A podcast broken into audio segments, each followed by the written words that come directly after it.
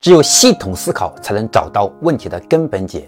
下面的四找法给我们提供了非常实用的指导。第一是找问题，明确我们想要解决的具体问题是什么，尤其是那些重复出现未能解决的问题，比如任务进度不理想、招聘结果不给力、加班现象太严重。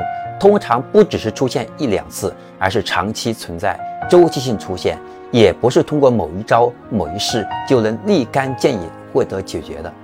第二个是找原因，列出原因，把我们观察到的、能想到的造成这个问题的原因，尽可能的全部的把它列举出来，深入挖掘。我们可以用五 W 提问，或者冰山模型、现象、趋势、结构、心智模式等方式，帮助自己深入思考，把我们所列举的原因分层分类、结构化的呈现出来，并用箭头把它们分别联系起来。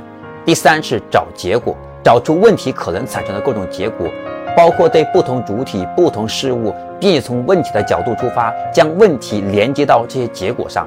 这就是需要我们具备同理心，基于人之常情做出判断。